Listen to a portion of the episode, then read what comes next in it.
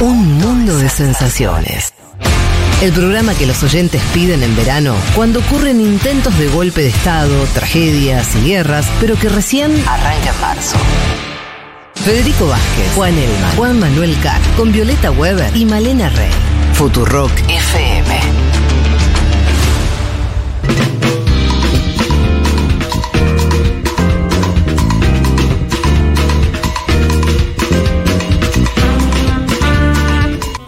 Comentábamos a nuestros oyentes que estábamos analizando lo que sucede entre Azerbaiyán y Armenia, porque el día martes el gobierno de Azerbaiyán anunció el inicio de una campaña militar y comenzó el bombardeo sobre la ciudad de Stepanakert, en Nagorno-Karabaj. Hubo 200 muertos. Ayer Armenia le pidió a la Organización de Naciones Unidas que considere enviar una misión de paz para mantener la estabilidad en la zona y por ello nos vamos a comunicar con Betty Arslanian, que es periodista que trabaja desde Armenia para medios de habla hispana, argentina ella, pero que está viviendo en Armenia desde hace ocho años.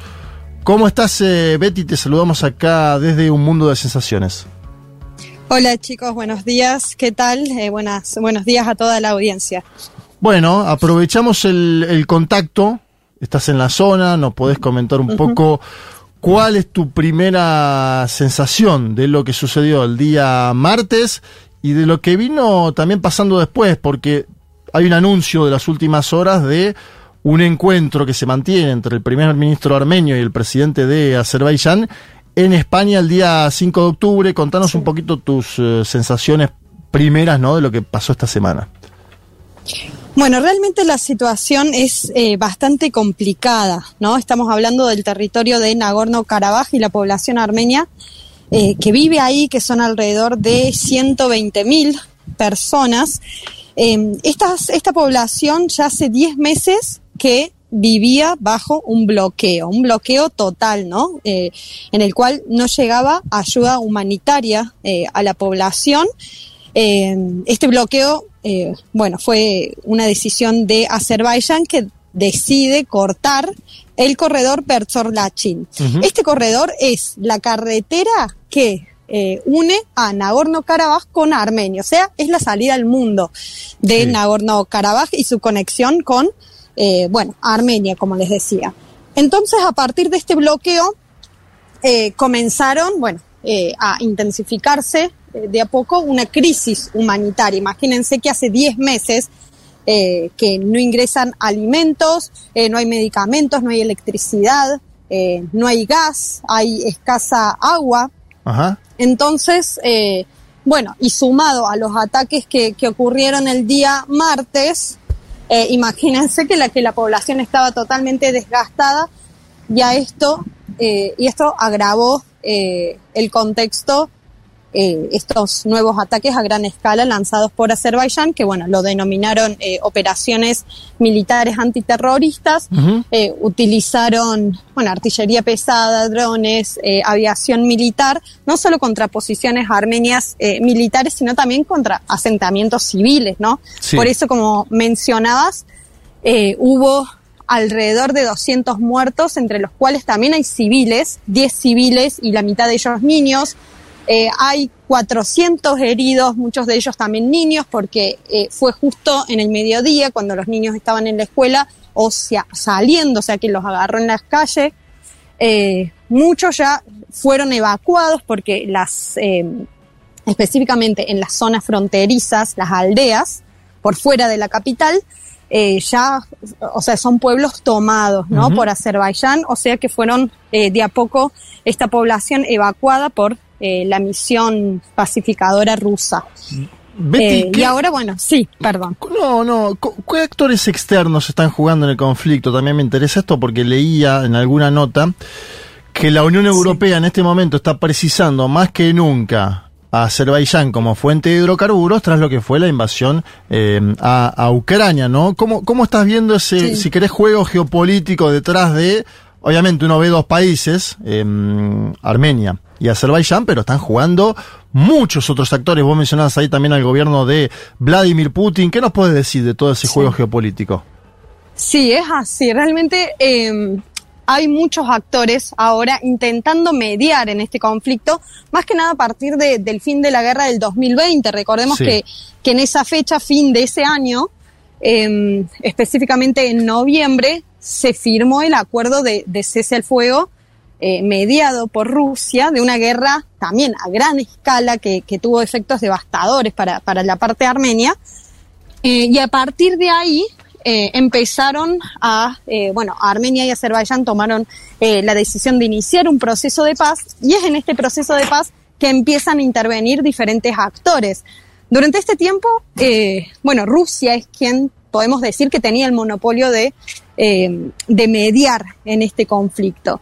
Pero recientemente ha ingresado también, por ejemplo, Estados Unidos, la Unión Europea, Francia principalmente, entonces, todas estas eh, reuniones tripartitas que se hacen, por ejemplo, entre los mandatarios de Armenia y Azerbaiyán, tienen lugar en diferentes lugares, como en Washington, en Bruselas, en Moscú, eh, y eso da cuenta que el proceso, en, este proceso intervienen muchos actores que tienen diferentes eh, intereses entre sí, ¿no? y dispares, ¿no? Porque por un lado estamos hablando de Occidente y por el otro de Rusia también, como mediadores. Para las y los oyentes estamos hablando con Betty Arlanian, periodista, trabaja desde hace ocho años en Armenia para medios de habla hispana. Leía también algo, y ahora abro a, los compañeros en la mesa, que hay protestas en Armenia contra la pasividad del gobierno en torno a esta situación, ¿no? ¿Cómo viste eso? Si existe o no. Sí, sí, eh, justo en este momento estoy en una de las eh, protestas que estaba convocada eh, hoy. Realmente es muy grande el descontento de los ciudadanos armenios frente a la política que está llevando a cabo el primer ministro, Nicole Pashinyan, en torno a su actitud frente a Nagorno-Karabaj, a su pasividad, porque tengamos en cuenta que en estos últimos ataques del martes, que duró aproximadamente 24 horas de ataques constantes, Armenia no interfirió, ¿no? Eh, bueno, el primer ministro había dicho que eh, Azerbaiyán pretende o lleva adelante una provocación para que Armenia intervenga y Armenia, el gobierno de Armenia tomó la decisión de no intervenir.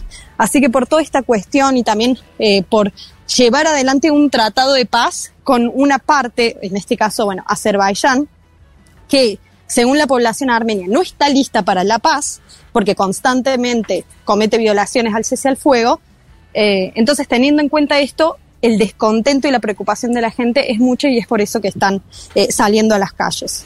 Hola Betty, ¿cómo estás? Te saluda Violeta. Te quería consultar eh, porque escuchaba lo que comentabas en relación al pedido de una misión de paz de las Naciones Unidas y me preguntaba si este pedido viene de, de dónde viene, digamos, si viene de la sociedad civil o si hay eh, organización dentro de, la población de este, de este territorio que está en disputa eh, y, quiénes son como los actores más bien locales que, que, juegan en este conflicto.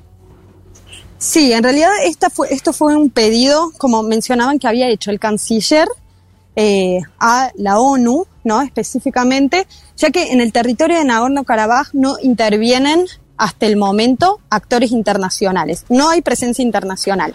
Solamente podemos considerar a la Cruz Roja como la única organización, pero en este caso humanitaria, eh, que tiene permitido el acceso y es por medio de esta organización que ingresa la, ayuda humanitaria. Em, así que el pedido es realmente para, eh, para poder tener observadores eh, allí que puedan monitorear la situación. Por otro lado, también hay una misión de observación de la Unión Europea, pero dentro de la superficie eh, reconocida como Armenia, ¿no? No en Nagorno-Karabaj.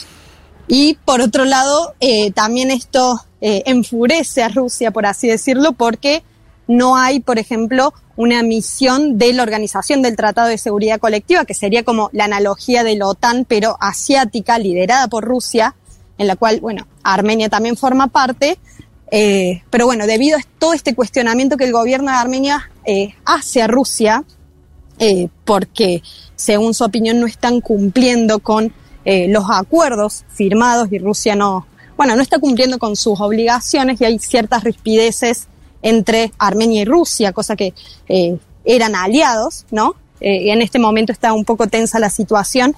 Así que cualquier eh, intervención de Occidente, Rusia eh, genera una, una reacción negativa.